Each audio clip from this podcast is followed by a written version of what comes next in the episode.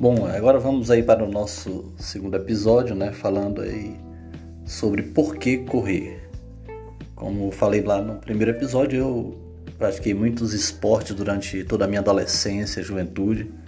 E quando decidi voltar a ter uma atividade física e é, que fosse realmente incorporado no meu estilo de vida, eu cheguei a pedalar, né? Tinha uma bicicleta, uma speed aí, e aí comecei a pedalar, pedalava 10, 15 quilômetros. Só que aí bicicleta tem que dar manutenção e vez por outra eu tinha que consertar lá o pneu porque estava furado, né? E alternei, comecei a alternar entre pedalar e caminhar.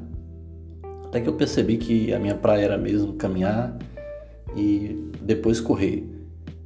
O custo da, da corrida que eu vou falar mais na frente sobre isso aí, sobre quanto custa ser um corredor, né? É uma coisa bem é, barata, não é, não é caro, né? Correr, caminhar, não custa nada. Você calça um sapato e sai caminhando, sai correndo. Um sapato não, tênis, desculpa, né? E além do, do prazer que, que a gente tem, não que pedalar não seja bom, é muito bom, muito gostoso pedalar, mas caminhar é muito agradável, correr, né? E aí eu acabei incorporando de fato a caminhada e a corrida como meu estilo de vida. É, comecei nesses seis quilômetros iniciais, eu media, não tinha nenhum aplicativo, não tinha nada, e aí a primeira vez eu medi foi no velocímetro e, e rodômetro da, da moto, né? Eu gosto muito de andar de moto também. Depois que medi, aí comecei. Marcava da minha casa até um determinado ponto, ia lá caminhando né, nos seis primeiros meses e voltava. E aí comecei a tentar convencer meus filhos a me acompanhar também. Né? Eu tenho dois filhos, o Jaime e o Miguel. E por incrível que pareça, quem começou aí primeiro comigo foi o Miguel, que é o que corre menos hoje, né? Depois o Jaime foi. E algumas vezes também minha esposa ia, a Lidiana, Diana também hoje tem uma vida muito ativa de exercícios. E aqui em casa todo mundo corre, caminha, faz exercício, né?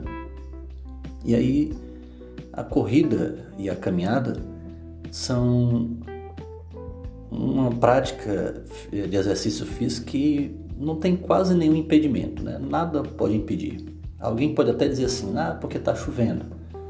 Eu particularmente, até mesmo na chuva, gosto de caminhar de correr. Teve até um episódio aí que eu fui correr na chuva e aí eu usava o celular para marcar né, nesses aplicativos aí que marcam aí com GPS. E eu tinha envolvido o celular e acabou molhando e eu perdi. Perdi o celular porque eu fui tomar banho de chuva correndo, né? Mas se você ainda não despertou para começar a caminhar, eu acho que não tem porquê ficar procrastinando, sabe? Tem muita gente que diz: não, no ano que vem eu vou correr, no próximo mês eu vou correr, na próxima segunda eu vou correr. Depois de determinada coisa que está programada, eu vou começar a correr ou andar. Então, o que me levou a começar foi uma mudança de mentalidade. Eu precisava definitivamente começar a fazer alguma atividade física, né? Pra, a minha respiração não era boa, a, a minha pressão era alta, né? Sempre eu media a pressão arterial e era alta.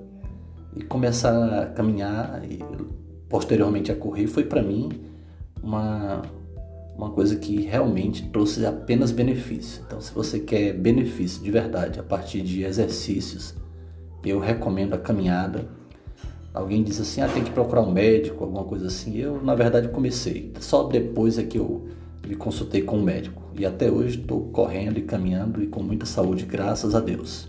É isso. No próximo a gente dá sequência e falando mais sobre a vida de corredor.